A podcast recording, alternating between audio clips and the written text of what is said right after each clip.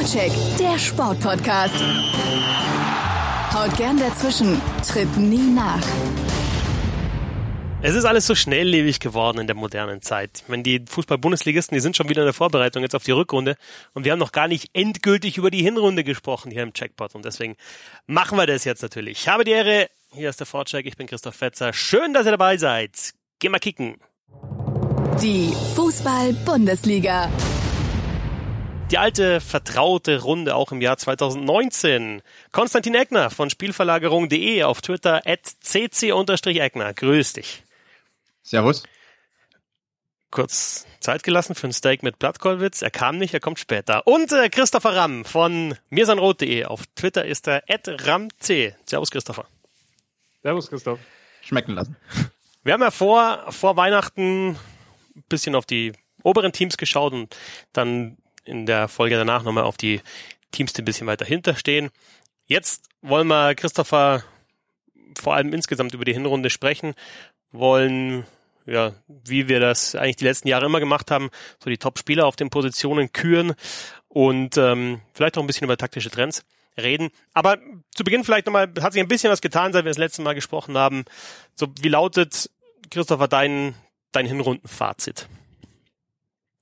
Mein Hinrundenfazit generell, dass die Bundesliga besser dasteht als erwartet. Wenn man das mal so über die komplette Liga legen will, da hatten wir ja in den vergangeneren Ausgaben im Sinne von 2016, vielleicht noch nicht, aber 2017 vor allem und auch zum Anfang 2018 sicherlich sehr häufig darüber gejammert, ähm, wie sehr das Niveau in der Bundesliga abgenommen hat, wie viel Durchschnitt wir da sehen, wie viel einfallsloses Mittelfeldpressing, wie viel ja, Redundanzen auch im, im taktischen Bereich.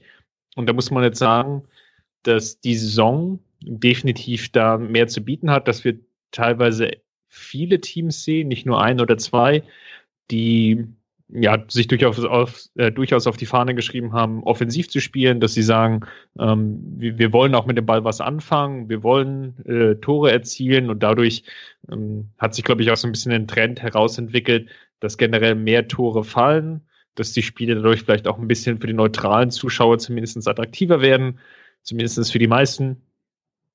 Nicht, nicht, nicht für dich, Konstantin, vielleicht, aber für alle anderen, die das ein oder andere Tor sehen wollen. Ja, und dann in der Summe dadurch ähm, ja, insgesamt attraktiver und man noch so einen Blick auf die Spitze werfen will, dann sieht man mit Dortmund definitiv einen sehr, sehr interessanten Tabellenführer. Konstantin Christoph hat gesagt, attraktiver, das ist halt immer die Frage, heißt das auch gleichzeitig besser? Ich hatte mal eine ein Tweet irgendwie gesehen. Ich glaube, das war von einem Rechteinhaber, der es getwittert hat, um vielleicht auch so ein bisschen Werbung für das Produkt zu machen. Ähm, also ich glaube, es war Skype, bin mir nicht ganz sicher. Ähm, Im Vergleich mit den anderen Top-Ligen Europas die meisten Tore pro Spiel in der Fußball-Bundesliga. Aber viele Tore heißt ja nicht gleich immer besseres Niveau, höheres Niveau. Ja, nicht unbedingt, zumal ja auch in der Bundesliga doch auch viele Tore nach äh, Standardsituationen fallen. Und ich glaube, da äh, Tore nach Standards äh, machen nicht unbedingt eine Liga attraktiver oder ein Spiel attraktiver, weil, okay, eine Ecke. Schalke, Schalke hat noch nicht mal losgelegt. Ne, ne, genau, eine, eine Ecke und ein Kopfball macht jetzt irgendwie, also der Entertainment-Faktor wird dadurch nicht unbedingt erhöht. Das zum einen. Zum anderen, ich kann es natürlich verstehen, es gibt, also die französische Liga war lange Zeit die in Europa, äh, wo die wenigsten Tore fallen, 4-0-0, 4-0-1 und die war auch taktisch nicht sehr stark, also da, da kam eins zum anderen. Ähm, und die Bundesliga war eine Zeit lang so die taktisch stärkste in Europa, das ist ein bisschen vorbei. Ähm, also das war ja, ist ja auch ein paar Jahre mittlerweile her, so 2012, 13 reden wir da. Und äh, jetzt braucht man einen neuen Vermarktungsmechanismus sozusagen oder einen neuen Vermarktungsslogan, um äh, die Bundesliga an den, an den Mann, an die Frau zu bringen. Und ähm, da ist dann, ist dann wahrscheinlich doch ganz, ganz passend. Ähm, man profitiert eindeutig, dav eindeutig davon, dass viele Teams ähm, an sich defensiv ganz gut arbeiten, aber dann doch immer wieder äh, einzelne Fehler begehen und dadurch auch Tore fallen. Das zum einen und zum anderen sind auch viele Teams weiterhin recht konteranfällig ähm, oder beziehungsweise anfällig bei, bei so Umschaltsituationen. Und äh, das führt dann doch dazu, dass auch recht viele Tore fallen. Ähm, aber ein großes Problem ist wirklich, dass ähm, viel oftmals die Abwehrreihen eben dann doch nicht so sauber verteidigen. Auch ähm, viele Bundesligaspieler, gerade Defensivspieler, auch im 1 gegen 1 nicht so stark sind ähm, obwohl eigentlich die Qualität gerade in der Innenverteidigung recht hoch ist, aber so in dem so im Defensivmittelfeld, auf den Außen, Außenpositionen, da äh, fehlt es hier und da zum Teil. Und das ist dann für ähm, Offensivspieler, die ein bisschen mit Tempo auf die Gegner zugehen, dann doch äh, vergleichsweise einfach oder einfacher. Ähm, also es ist ein Mix aus sehr vielem. Ähm, ich würde jetzt nicht sagen, dass die Bundesliga an Qualität verloren hat oder gewonnen hat. Ähm, wir, wir kennen die Probleme der Liga, sprich, dass die, viele talentierte Spieler immer wieder weggekauft werden aus dem Ausland, aus den noch finanzstärkeren Ligen ähm, und dass die Mannschaften dann immer wieder neue Spieler finden müssen, dass da auch recht junge Mannschaften zum Teil auf dem Platz stehen. Und ähm, zum anderen eben, dass ähm, auch so die vielen Trainerwechsel und so die letzten Jahre, wo ähm, es nicht mehr dieses, diese führende Spielphilosophie gab in der Bundesliga, also spätestens mit dem Abgang von Guardiola ähm, und, und Klopp dann auch und auch Tuchel konnte ja nicht unbedingt sein, äh, seine Marke hinterlassen ähm, dass dadurch dann so ein bisschen das fehlt, was man vielleicht 2013 so gesehen hat, wo sehr viele Mannschaften auch sich auf ein Spielsystem, also auf eine Spielphilosophie eingestellt haben und die dann perfektionierten. Das ist eben nicht mehr gegeben. So, es ist alles etwas, etwas austauschbarer. Äh, und das bedeutet nicht unbedingt, dass es besser ist, aber dadurch fallen eben auch viele Tore. Und vergesst man den Videobeweis nicht und vergesst man nicht die Auslegung der Handspielregel.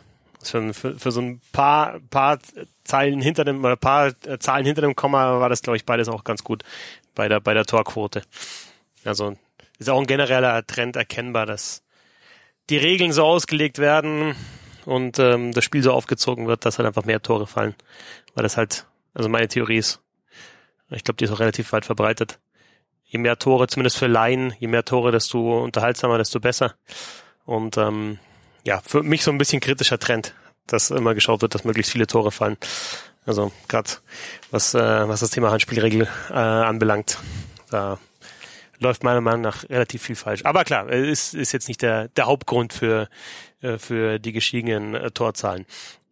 Christopher ähm, Konstantin hat, hat jetzt schon angesprochen, dass man diese Spielphilosophien vielleicht nicht mehr so erkennen kann. Ähm, ist das so auch aktuell sein, dein Hauptkritikpunkt immer noch an, an Bayern München unter Nico Kovac? Naja, man kann schon eine Philosophie erkennen. Man kann vielleicht das, was Konstantin gesagt hat, würde ich vielleicht dahingehend so umdeuten oder ummünzen für den FC Bayern, dass es bei den Münchnern zumindest sehr ideenarm ist oder sehr einfallslos. Also wir haben in den 17 Bundesligaspielen, glaube ich, zwei verschiedene Formationen gesehen. Ähm, in beiden Fällen eigentlich mehr oder weniger ein 4-3-3 in der Grundformation. Das eine Mal mit zwei Sechsern, jetzt im ja, Spätherbst äh, beziehungsweise im Dezember und zum Anfang mit äh, zwei extrem hohen Achtern. Ähm, da kann man sich jetzt ein bisschen noch um die, die Nomenklatur streiten, ob das jetzt vielleicht teilweise auch ein 4-1-4-1 war an der Stelle. Ähm, aber die Grundausrichtung war im Endeffekt ein 4-3-3, von der aus es dann, dann losging.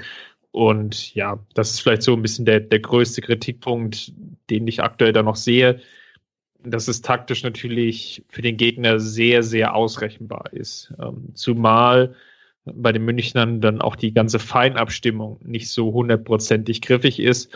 Ähm, das kann man, glaube ich, an zwei Dingen ganz gut sehen. Das eine ist, dass relativ wenig Chancen herausspringen durch eine gute Positionierung das heißt, im Spielaufbau, ja, ist es halt äh, sehr ausrechenbar. Es geht schnell auf die Außen und über die Außen wird dann versucht zu flanken. Was aber fehlt, ist im Endeffekt Torchancen zu erspielen aus längeren Kombinationen und Ballstaffetten, wo es auch ein bisschen um die Positionierung der Spieler angeht. Viel wird doch bei den Münchnern eher auf Individualität gelegt. Ähm, Einzelspieler, ja, ähm, Heroic Football, wenn man so will. Ähm, Lewandowski soll sich dann irgendwie durchsetzen oder Ribery oder Robben oder äh, Kingsley Coman, wenn er fit ist. Das ist natürlich ein bisschen ausrechenbar oder sehr leicht ausrechenbar. Das ist, viele Bundesligisten tun sich natürlich schwer, weil die individuelle Qualität der gerade genannten Spieler natürlich noch hoch ist. Auf der anderen Seite im, im Defensivverbund ähm, ist schon auffällig, dass sich die Münchner sehr, sehr schwer tun, das Pressing so sauber umzusetzen. Das ist phasenweise ganz okay, dann gibt es mal so vielleicht ganz ansprechende Highlights wie das Spiel in Stuttgart, das war schon der zweite Spieltag, als man es nahezu auf die Spitze getrieben hatte und dann hm, Stuttgart eigentlich kaum zur Entfaltung kommen konnte. dann vielleicht irgendwie nochmal so vielleicht 20, 25 Minuten in Dortmund, die auch noch ganz in Ordnung waren. Und da gibt es aber auch relativ viele Phasen, wo das Pressing dann nicht gut genug ist. oder vor allem nicht gut genug war. Und ja, Martinez zum Beispiel, der alleinige Sechser, dann einen riesigen Raum hatte, weil die äh, Offensivreihe draufgegangen ist, das Mittelfeld nicht nachgeschoben hat. Auf einmal war da so eine Riesenlücke von 50 Metern. Und in der Mitte stand nur Martinez. Das ging vielleicht 2013 noch gut, aber das geht im Jahre 2018 dann nicht mehr gut. Ja, und das sind dann so Mosaikstücke oder Puzzlestücke, an die Nico Kovac und an denen Nico Kovac definitiv jetzt noch arbeiten muss in der Rückrunde. Aktuell sind es sechs Punkte Rückstand auf Borussia Dortmund. Konstantin, was ist für dich der Hauptgrund dafür, dass der BVB Herbstmeister geworden ist, nur ein Spiel verloren hat und eben den Vorsprung auf die Bayern hat? Man hat etwas konstanter gespielt als die Bayern und weniger unnötige Punktverluste gehabt. Also insgesamt, die BVB hat ja erst jetzt zum Schluss äh, dann gegen Düsseldorf verloren und ähm, und das war aber auch noch ein Spiel. Also Düsseldorf hat ja den Bayern auch zwei Punkte abgejagt. Also so gesehen hat es fast ausgeglichen, äh, wenn man mal das Duell zwischen Bayern und, und vergleicht. Gab es noch das eine Spiel gegen Hertha, wo man äh, unnötigerweise Punkte verloren hat, äh, was den BVB betrifft. Aber ansonsten. Ähm, das Spiel gegen die Hertha, wenn ich da eingerätschen darf, war das einzige, wo sie, glaube ich, nach einer Führung nicht gewonnen haben. Ja, ja, genau. Ich habe also nachgeguckt, 14 Führungen, 13 Siege wenn man mal gucken will, bei den Bayern 15 Führungen, daraus sind elf Siege entstanden. Das ist vielleicht so der, der ganz große Unterschied, dass die Münchner auch die Führungen dann nicht über die Zeit bringen konnten. Was ja eigentlich immer die, die ganz große Stärke der Bayern war, war ja eigentlich also so Running Array äh, mit, dem, mit dem Spiel, also von vorn dann zu führen, indem man einfach relativ oder in den ersten 20, 25 Minuten Tor schießt und dann, und dann ist es äh, mehr oder weniger gelaufen, äh, weil dann auch so der, der Wille des Gegners gebrochen war, gerade in der Jans Arena. Ähm, aber das war jetzt nicht immer so der Fall. Da gab es, also, wie gesagt, das Spiel in Düsseldorf, dann gab es auch so eine Partie wie gegen Gladbach zum Beispiel, wo die Bayern sehr schlecht aussahen. Ähm, Im eigenen Stadion. Das ist was, was man eher auch sehr häufig, also sehr selten sieht oder sehr selten gesehen hat, über also viele, viele, viele Jahre hinweg. Selbst in den Jahren, als die Bayern vielleicht nicht Meister geworden sind, ähm, zu Hause waren sie normalerweise schon recht dominant und haben, also wurden eigentlich selten vorgeführt. Ähm, aber das war so eine Ausnahme. Also das, äh, das war 3 zu 0, glaube ich, ähm, gegen Gladbach. Und also 0 zu 3 aus, aus Sicht der Bayern. Ähm, und der BVB hat sich einfach, also so, so riesengroßen, groben Schnitzer hat man sich eigentlich, wenn dann überhaupt, gegen Düsseldorf erlaubt, wobei auch da, klar, ein bisschen unglücklich gelaufen, äh, gegen eine konterstarke Mannschaft. Ähm, aber also in der ganzen Hinrunde gab es, wenn überhaupt, ein einziges Spiel, wo der BVB wirklich unterlegen war. Das war das in Madrid gegen Atletico, aber da hat man die in der, in der Hinspiel auch noch relativ zerlegt. Also ähm, und Atletico gehört schon mit zu den Top-Teams in Europa, also den absoluten Top-Teams in Europa. Deshalb äh, ist keine, keine Schande für den BVB. Das heißt, also da hat es in, insgesamt gestimmt und dann kommt noch so ein bisschen der Faktor, also noch zwei Faktoren eigentlich hinzu. Einerseits der Faktor Favre, ähm, der es doch verstanden hat, sehr, sehr schnell seine Philosophie der Mannschaft beizubringen und ähm, das wirkt sich schon auch aus, äh, wenn man auch auf die Statistiken schaut. Der BVB ist einfach äh, agiert ganz, ganz anders im letzten Spielfelddrittel als beispielsweise die Bayern. Ganz wenig Flanken. Äh, selten werden unnötige Schüsse abgegeben. Also es wird selten im Spielzug einfach zu Ende gespielt, ohne großartige Aussicht auf Erfolg. Ähm, das heißt also eine, eine, absolute Ruhe auch dann im Offensivspiel, ähm, die der BVB eigentlich so nie hatte. Also auch unter Klopp äh, war das in den Meisterschaftsjahren nicht der Fall. Da, da war eigentlich auch viel Output da und viele, viele Torschüsse, äh, viel Druck dadurch. Ähm, jetzt beim BVB ist es anders, man behält lieber den Ball, ähm, spielt lieber nochmal zurück und startet den Angriff neu. Schon ein wichtiges Element, weil gerade die Bayern machen es eben nicht so. Die sch äh, schlagen die meisten Flanken der Liga, suchen häufig, am häufigsten neben Hoffenheim den Abschluss. Ähm, also ein bisschen eine andere Philosophie. Und was hier noch hinzukommt, neben dem Faktor Favre, ist einfach der Faktor individuelle Klasse. Ähm, ich hatte da äh, vor der Saison oder zu Beginn der Saison so äh, Diskussionen mit Kollegen bei Spielverlagerung, Bekannte. Äh, ich will jetzt keinen Namen nennen, aber ich glaube, jeder kann sich denken, wer da so dazugehört. Und äh, ich, ich war eigentlich davon überzeugt, natürlich auch der Hoffnung vielleicht, dass es ein enges Meisterschaftsrennen wird, dass einfach die Offensivabteilung des BVB zumindest an sich auf Augenhöhe ist mit den Bayern. Vielleicht sind die Namen nicht ganz so groß wie die bei den Bayern, aber man hat den Faktor äh, Jugend, also den Faktor Alter ein bisschen auf seiner Seite. Also es sind sehr viele junge Spieler. Und vom reinen Talent her ähm, braucht sich eine Angriffsreihe mit Sancho, Götze, Reus und Alcázar oder mit Guerrero äh, in keinster Weise vor den Bahnen zu verstecken. Auch wenn vielleicht dann irgendwie das mit äh, Ribéry und, und Coman und Lewandowski ein bisschen oder Müller ein bisschen hochklassiger klingt. Aber äh, in der Realität ist da kein, kein äh, Klassenunterschied oder nicht mal ein Unterschied zu erkennen. Ähm, und gerade mit, mit Sancho und Reus hat man mittlerweile ein Offensivduo, was also bei jedem Top-Club in Europa, also auch bei Manchester City ähm, oder Barcelona oder, oder Liverpool, ähm, wahrscheinlich Stammplätze hätte oder zumindest um die Stammplätze spielen würde. Also gerade auch Marco Reus in, in Topform, gehört mit zu den besten Offensivspielern in Europa und Sancho wahrscheinlich mit das größte Talent, was aktuell so auf dem Erdball herumläuft. Und ähm, das wirkt sich schon aus.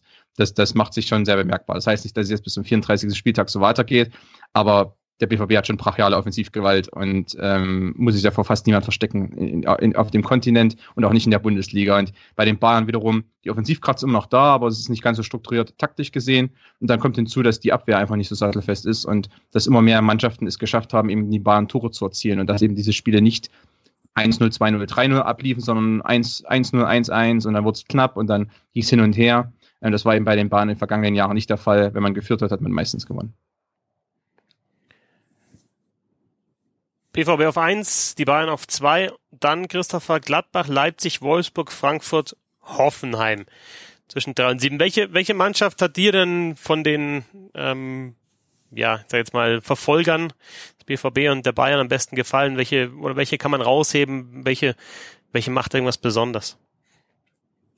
Uh, welche macht irgendwas besonders, ist eine, eine trickige Frage. Um, Dreckig oder trickig? Tricky. Tricky, okay. Tricky. Dreckig. Wir stellen mir keine dreckigen Tricky. Fragen hier. Ja, ähm, schwierige Frage. Also jede macht natürlich irgendwas speziell, ähm, um mich mal so ein bisschen rauszuwinden. Ich glaube, am interessantesten ist sicherlich Hoffenheim. Ähm, und zwar aus dem Grunde, weil Nagelsmann einfach ein relativ großes Repertoire an taktischen Kniffen nutzt. Ähm, vielleicht mit Abstrichen sicherlich dann auch noch die, die anderen Mannschaften zu nennen äh, wie, wie Leipzig, Wolfsburg, Frankfurt, ähm, die sicherlich dann auch nochmal so ihren ein oder anderen taktischen Kniff haben und dann noch ein paar Umstellungen machen. Wolfsburg war ja zum Beispiel mit Labadia, der dann irgendwie auch so zwei, drei, vier Formationswechsel hatte, bis er jetzt so gegen Ende der Hinrunde dann so eine Formation gefunden hat, in der es dann irgendwie interessanterweise passt, auch mit zwei sehr ähnlichen Stürmern in der Spitze. Ähm, bei Hoffenheim ist es aber sicherlich so, dass es da fast das variabelste System ist bedingt natürlich auch durch viele Verletzungen, die der Kader mal wieder hatte, bedingt vielleicht auch durch Formschwankungen, bedingt vielleicht auch dadurch, dass Nagelsmann so ein bisschen auf der Suche war, wie eigentlich jetzt in so vielen Saisons schon, die er Trainer ist, ähm, nach so dieser perfekten Mischung und der perfekten Formation. Ich hatte ja vorhin den BVB angesprochen. Ähm, Hoffenheim ist auch so ein ganz extremer Fall. Sie hatten in der Hinrunde zwölf Führungen und konnten da nur sechs Siege verbuchen. Das zeigt eigentlich ein Stück weit, welches Potenzial in dieser Mannschaft ist, weil sie doch viele Spiele ja zumindest so weit dominant führen konnten oder können, vom Potenzial her auch, dass sie ja in Führung gegangen sind und das dann irgendwie nicht über die Zeit bringen konnten. Und das ist zum einen natürlich bedingt durch individuelle Fehler, die, glaube ich, in der Hinrunde definitiv schon sehr, sehr krass waren, gerade in der Abwehr, ähm, dass man da von dem Personal vielleicht nicht irgendwie sich ja den, den Outcome hatte, den man sich da versprochen hatte, ähm, weil auch vielleicht renommierte, relativ renommierte und etablierte Spieler dann zu fehleranfällig waren. Und natürlich auch bedingt durch das taktische Konstrukt, was der Nagelsmann wählt ähm, und sehr, sehr häufig sehr offensiv, aggressiv in die Begegnung gegangen ist, ähm, dass das dann teilweise zu anfällig war. Ich erinnere mich irgendwie auch an den letzten Spieltag, der, das war ja der, die letzte Partie des Jahres gegen Mainz, das war ja im Endeffekt ähnlich. Extrem offensiv geführt, ähm, Riesenchancen gehabt, eigentlich schon ja, in den ersten 30 Minuten mit vier oder fünf Toren zu führen. Ähm, und dann aber durch einerseits individuelle Fehler, dann aber auch durch vielleicht leichte taktische Defizite, konditionelle Defizite, ja, fast hinten raus das Spiel dann noch äh, zu verlieren. Ähm, von daher ist Hoffenheim sicherlich irgendwo vielleicht der interessanteste ähm, weil man da sich auch nicht so richtig darauf einstellen kann, was es dann in der jeweiligen Woche zu sehen gibt. Also mit am unterhaltsamsten finde ich Hoffenheim auf jeden Fall auch. Also da weißt du, da, da passiert irgendwie was. Und wenn halt, also die machen normalerweise offensiv immer was, auch vielleicht nicht immer, nicht immer Tore, aber sie spielen sich Chancen und sie, sie lassen halt auch defensiv einfach viel zu und deswegen sind es halt, ja, unterhaltsame Spiele. Äh, Konstantin, du noch einen anderen Pick vielleicht aus den genannten? Hm, eigentlich nicht, nein. Jetzt hast du dich Hast du dich ja locker aus der Affäre gezogen. Ja, ja, wollte ich gerade mal. Dann lass uns so ein bisschen über die taktischen Trends dieser Hinrunde sprechen. Ist euch was aufgefallen, Konstantin? Ähm, irgendwas, was, was vielleicht neu ist in der Fußball-Bundesliga? Ähm, Konzepte, auf die besonders ähm, Wert gelegt wird? Ähm, vielleicht auch was Innovatives? Äh, also, innovativ würde ich nicht unbedingt sagen, aber es sind natürlich ein paar Auffälligkeiten da. Zum Beispiel, ähm, was, was schon jetzt immer wieder klar geworden oder was, was ein bisschen, ist ein bisschen, ist ein bisschen schwierig, weil was in der Hinrunde irgendwie deutlich wurde, ist, dass taktische Flexibilität, also die, die wir jetzt so in den vergangenen Jahren gesehen haben, dass die nicht unbedingt immer Trumpf sein muss. Also wir haben in den, so, es war, es war mal eine Zeit lang, oder vor ein paar Jahren war es ja so, okay, wer taktisch flexibel ist, ähm, oder da waren wenig Mannschaften taktisch flexibel und ähm, immer mehr Mannschaften haben dann taktische Flexibilität erhalten oder haben die gewonnen, weil die Trainer auch sich umgestellt haben. Ähm, aber was jetzt so ein bisschen passiert ist, dass manche Trainer zu häufig die Formation wechseln und zu viel da ähm, irgendwie ähm, zu viel rumprobieren. Und ich meine, so eine Mannschaft wie Schalke, die an zehn Formationen, oder ich, also habe ich es vor kurzem mal so durchgelesen, zehn Formationen ähm, ausprobiert haben in 17 Spielen, das ist einfach zu viel. Also man spricht dann so ein bisschen von Automatismen, ähm, von, von Abläufen und die passieren eben dann äh, oder können sich da nicht ein, einarbeiten, äh, wenn man derart häufig dann immer wieder von die Formation wechselt und die Spieler sich ja auch nie so richtig auf ihre Rolle und auch auf ihre Position, auf die Staffelung richtig einstellen können, weil ich meine, ähm, gewisse Abläufe und so Sachen, die dann vielleicht auch so ein bisschen im Schlaf passieren, also oder blind instinktiv passieren können, die gehören schon dazu. Ähm, sicherlich ist es gut, wenn man so einen Plan B, Plan C hat, aber äh, ob es unbedingt Plan G, H und I braucht, ähm, das weiß ich nicht. Das, das, das sehe ich ein bisschen kritisch. Ich meine, ähm, Schalke hat ist so ein bisschen das Extrembeispiel in die eine Richtung und Gladbach eben dann die andere. Gladbach spielt ein System. Das hat, äh, Hacking hat vor der Saison das System ein bisschen geändert von 4-3-3 auf ähm, äh, von, von 4-4-2 auf 4-3-3 und damit setzt er sich jetzt durch und das, das wird jetzt gespielt. Und ganz selten wird das geändert. Und das hat schon, äh, kann eine gewisse Vorteile wieder haben. Also äh, da ist es nicht unbedingt ein taktischer Trend, aber man merkt, es gibt ähm, man braucht so einen Mittelweg und äh, so diese Extreme funktionieren einfach nie, weder in die eine noch in die andere Richtung. Und oder sehr selten, sagen wir mal. Gladbach ist eben so ein Beispiel, Dortmund auch. Da funktioniert es eben mal in die eine Richtung, aber ähm, ich glaube auch, dass auch die, die Mannschaften, also Favre oder Hacking, dann darüber nachdenken, was könnte so Plan B sein, wenn es eben doch mal nicht läuft. Ähm, manche Favre ist so einer, der bevorzugt so personelle Wechsel, aber ähm, ja, ähm, das ist an sich sowas, was auffällig ist. Ich und glaube, zum anderen, ja, sorry, um, da ein, um, um, da mal einzuhaken. Klar, ähm, frag mal ein. was ich definitiv auch auffällig finde, ist, ähm, weil du jetzt gesagt hast, dass wir einige Formationen ähm, relativ häufig sehen, hatte ich ja auch bei Bayern ja vorhin schon angesprochen. Dortmund ist sicherlich genauso ein Fall Gladbach. Das sind eigentlich schon die ersten drei Teams, die auch vorne stehen, die eigentlich, wenn man so will, eigentlich nur eine taktische Formation gespielt haben, mit ganz minimalen Adaptionen. Was auch dadurch so ein bisschen ähm, weiterhin einhergeht, ist auch, dass wir die Dreierkette, die wir so ein bisschen als taktischen Trend in den letzten, ja, sagen wir mal so vielleicht zweieinhalb Jahren gesehen haben, dass dieser Trend oder Hype schon ein Stück weit wieder abgeflaut ist. Also ja, es gibt noch Teams, die vier Dreierkette spielen, Hoffenheim sicherlich zu nennen, irgendwo vielleicht auch mal Frankfurt ähm, die hin und wieder auch mal eine Dreierkette spielen oder vier Dreierkette gespielt haben.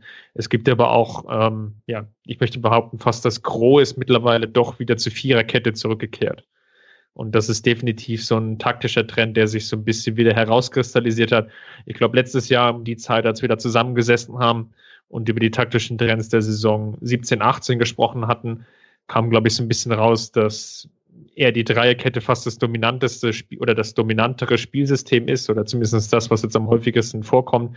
Und das ist definitiv abgelöst worden wieder durch die Viererkette. Da gab es so ein kleines Revival. Ich hatte im Verlauf der Hinrunde öfter gedacht, und das passt so ein bisschen dazu, zu dem, was Konstantin gesagt hat, dass in der Bundesliga halt, also das Spiel ist gleichzeitig undercoached und overcoached, finde ich irgendwie. Also du denkst dir manchmal tatsächlich, warum macht er jetzt nichts? Warum ändern die nichts und warum ändern sie erst in der 82. Minute was? Und teilweise denkst du dir, was soll das? Also warum musst du jetzt da dein ganzes Repertoire oder alles, was du jemals gelernt hast, vielleicht in der Trainerausbildung jetzt in einem Spiel ausprobieren, so ungefähr. Also Schalke ist tatsächlich auch für mich so das, ist das Extrembeispiel. Also auch irgendwie dann in einer schweren Phase dann auf einmal die Raute auszupacken, die ja bekanntermaßen jetzt auch nicht das Allereinfachste ist zum Spielen. Und dann in einem Spiel erst mit Viererkette anzufangen, auf Fünferkette umzustellen, dann auch irgendwie die Mittelfeld, das Mittelfeld personell zu verändern. Ähm, also das, das hat mich dann schon überrascht. Und da denke ich mir öfter auch ähm, ein bisschen mehr, ja, bisschen mehr Konstanz als das System und was, was, was so die Philosophie anbelangt, wäre vielleicht gar nicht schlecht. Ähm, weitere Trends. Ähm, wir hatten ja zumindest ähm, bei der WM als neuesten heißen Scheiß den Anker-Sechser. Ähm, eine Mannschaft mit gutem Anker-Sechser, Frankreich, N'Golo Kanté, ist Weltmeister geworden. Wir hatten sicherlich als einen Trend auch ja eher, eher defensive Spielweise. Wir hatten schon auch, ähm, also die Stars der WM oder viele Stars der WM haben auf Außen gespielt, Azar, Mbappé. Ähm, kann man davon, Christopher, irgendwas, irgendwas erkennen, jetzt auch in der Hinrunde der Fußball-Bundesliga? Hm, was ich vielleicht noch als Trend sehen würde, aber das müsste man dann mal eruieren, ob das jetzt wirklich ein großer taktischer Trend ist, ist sicherlich auch das Comeback des Stürmers, wenn man so will, des Neuners, weil wir doch relativ viele Torschützen haben ähm, oder ja, viele Stürmer haben, die sehr, sehr häufig getroffen haben. Also in den letzten Jahren war es ja eher so typisch, dass Lewandowski und Aubameyang sich um die Torjägerkanone gebettelt haben und dass es dahinter doch sehr dünn und sehr zäh wurde und dass dann ja, wenn überhaupt marginale Anzahl an Spielern überhaupt äh, zweistellig getroffen haben in einer Saison und das ist in dieser definitiv anders. Es sind relativ viele Stürmer, ähm, die mit einer sehr guten oder extrem guten Paco Alcazar sicherlich dazu nennen, ähm, auffallen mit einer extrem guten Torquote, auch mit einer extrem guten Abschlussquote. Und dadurch ist vielleicht auch das Rennen um die Torjägerkanone so spannend wie vielleicht seit, seit Ewigkeiten nicht mehr.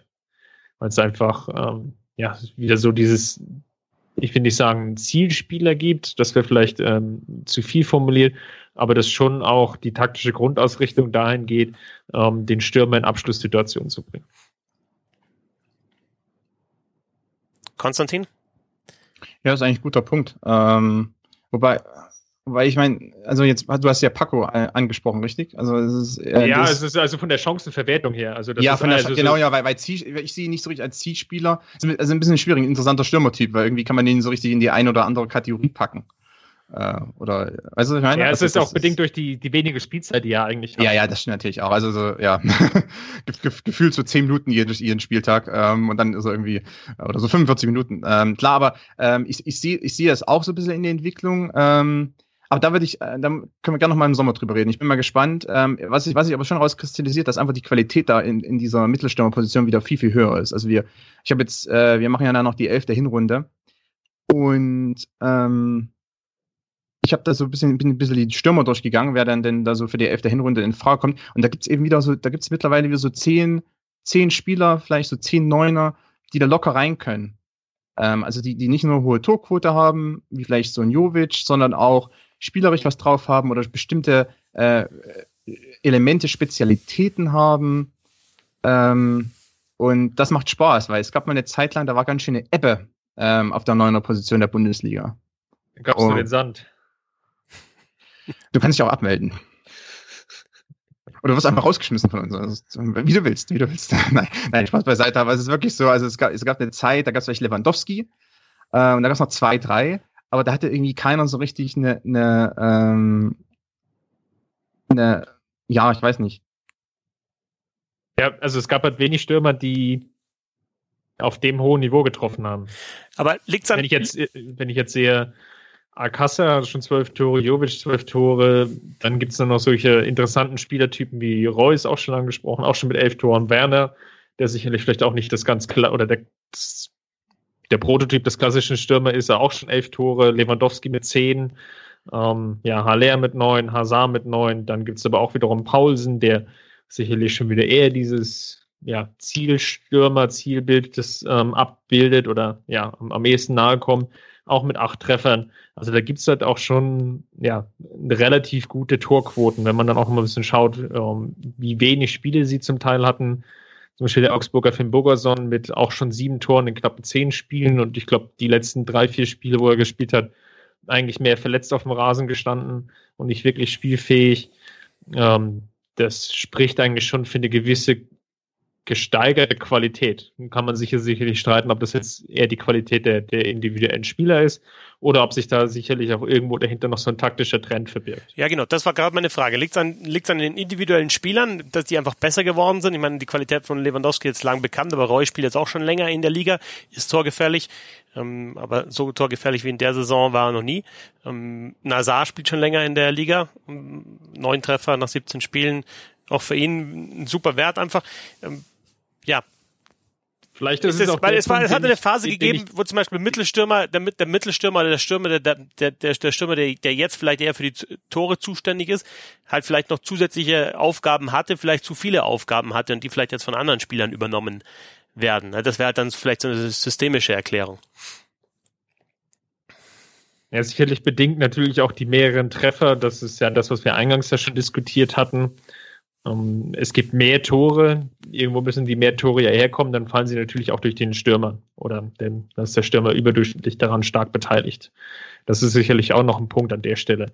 Aber ich glaube, so kann man zumindest mal ein interessantes Konstrukt daraus lesen, dass der Stürmer definitiv wieder eine, eine gestärkte Rolle bekommt. Vielleicht kann man es irgendwie so umformulieren. Konstantin, was ist bei, beim Thema taktische Trends denn mit, mit ähm, mit Ballbesitz kontra Umschaltspiel. Hast du da Veränderungen gesehen in, in dieser Saison im Vergleich zu den Jahren zuvor? Ähm, also so eine Mannschaft, die wirklich volle Dominanz durch Ballbesitz ausübt, gibt's nicht. Die gab's natürlich unter, unter Guardiola bei den, in den Guardiola-Jahren. Da waren es die Bayern, vielleicht noch halt dann Dortmund unter Tuchel. Aber jetzt so extrem ist es nicht mehr. Hm, eher wieder Umschaltmannschaften in der Liga? Eher so Mittel, Mittelwege-Teams. Ist das überhaupt ein Wort, was man benutzen kann? Mittelwege-Team ähm, kannst du auf jeden Fall, wenn, wenn, wenn, ähm, ähm, wenn Christopher Trickig hier sagt, dann kannst du auch Mittelwege-Team sagen, finde ich. Ich glaube ich glaube schon, die deutsche Sprache hat eh gerade hier ermordet von uns. Also wir, wir sowieso alle, ähm, ja, weiß nicht, alle, alle, alle, alle Sachen, alle Sachen gehen heute bei uns. Nein, also ähm, Spaß beiseite, aber es ist so ein bisschen, es gibt diese, diese, diese Teams, die so beides so äh, ganz gut verbinden. Ich finde Hoffenheim zum Beispiel, auch der BVB, Gladbach, ähm, also das heißt Teams, die schon, auch Wolfsburg zum Beispiel, Teams, die schon Ballbesitz spielen können, mal Wolfsburg zum Beispiel. Ähm, aber es gibt nicht so richtig diesen Konflikt so zwischen ähm, zwischen Ballbesitz und, und Umschaltteams. Ähm, den, den sehe ich irgendwie nicht. Also, ähm, weil, das habe ich vorhin angesprochen habe, es gibt ähm, aktuell nicht so diesen krassen Trend in der Liga. Ähm, oder beziehungsweise dann so Klopp gegen Guardiola waren so zwei Trends in der Liga. Sondern alles ist so ein bisschen in, diesen, in diesem Mittelweg, diesen, diese goldene Mittel, die, äh, Mitte, die auch viele finden wollen. Viele haben auch erkannt, reines Umschaltspiel funktioniert nicht. Also sich hineinstellen, ähm, zum Beispiel ein Konter spielen, haben Stuttgart Schalke versucht, ähm, und das hat eine halbe Saison und eine, eine Saison geklappt. Seitdem funktioniert es nicht mehr. Ähm, und aber reine weg Ballbesitz funktioniert auch schwerlich, weil da haben die wenigsten Teams die Mittel dazu. Das heißt also, ähm, viele versuchen, so einen Mittelweg zu gehen. Das geht bis runter übrigens, also auch, auch Mainz oder sowas.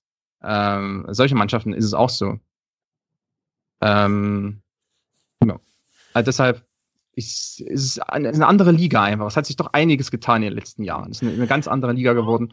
Ähm, und es hat nicht unbedingt zum Schlechten. Ich glaube, man sieht es international auch. Also wir hatten jetzt erst äh, City gegen Liverpool als großes Duell. Liverpool wird, äh, ist natürlich schon eine Umschaltmannschaft mehr, aber auch nicht nur. Also die, die können, die anderen so ein bisschen mehr an die Bayern 2013 fast schon, an dieses sehr erfolgsstabile in allen Phasen. Und das ist, ich glaube, das muss man sein, wenn man gewinnen möchte. Ob nun Premier League, Bundesliga oder La Liga, ist ja relativ egal ähm, um großen Erfolg zu haben, braucht ja. man das. Wobei es jetzt auch vielleicht auch noch ein Punkt wäre, dass du halt einfach nicht zwei dominante Mannschaften hast, die, die eben jeweils diese eine Philosophie vertreten, wie damals vielleicht Guardiola gegen Klopp. Also äh, Leipzig kommt jetzt zum Beispiel schon äh, größtenteils übers Umschaltspiel und, und defensive Stabilität, aber die bringen es halt nicht auf dem Niveau, dass du sagst, das ist dann vielleicht ein Trend, der gegen eine Ballbesitzmannschaft, die dann steht. Also wenn man sagt dann, wenn Gladbach jetzt die überragende Ballbesitzmannschaft hätte, dann hätte es halt Gladbach gegen Leipzig und beide wären auf eins und zwei und beide hätten eine andere, andere Philosophie, aber das, du hast halt, das, das hast du halt momentan nicht. Das liegt, denke ich, auch daran, dass es halt, dass du dass du nichts auf, auf dem ganz hohen Niveau hast. Also weder, weder überragendes Ballpositionsspiel als auch noch äh, überragendes Umschaltspiel. Aber ist das nicht das, was gerade so erfolgreich ist, wenn ich so ein bisschen auch auf dem BVB schaue und vielleicht auch auf Bayern mit Abstrichen in, in vielen Spielen, dass sie weder das eine noch das andere im ganz Extremen sind, sondern einen gesunden Mittelweg gefunden haben? Also als Frage formuliert an der Stelle. Werden wir dann wahrscheinlich erst also Champions League Achtelfinale, Viertelfinale sehen, oder? Was, ob das dann tatsächlich auch erfolgsversprechend ist. Also in der Liga funktioniert funktioniert es natürlich für beide. Ähm ich, ich bin mir nicht ganz sicher, ob es nicht vielleicht besser. Ja, also die, die Frage ist halt, ob du, ob du, wenn du eine Sache perfektionierst oder ähm, nahe in die Perfektion bringst, nicht besser aufgestellt bist. Also ich finde es ich find's andererseits gar nicht so schlecht, dass es halt einfach diese kompletten Pole nicht gibt, weil mich dann oft, oft auch stört. Also zum Beispiel bei Leipzig stört mich jetzt eigentlich schon seit Jahren, wenn du weißt, die, die, also ich habe die äh, Leipzig habe ich im Stadion gesehen äh, beim Spiel in München gegen die Bayern. Das ist schon beeindruckend, wie die verteidigen und wie, wie hart die spielen und wie wie viel wie viel die reinlegen in das Spiel und wie intensiv die spielen, äh, wie intensiv sie pressen.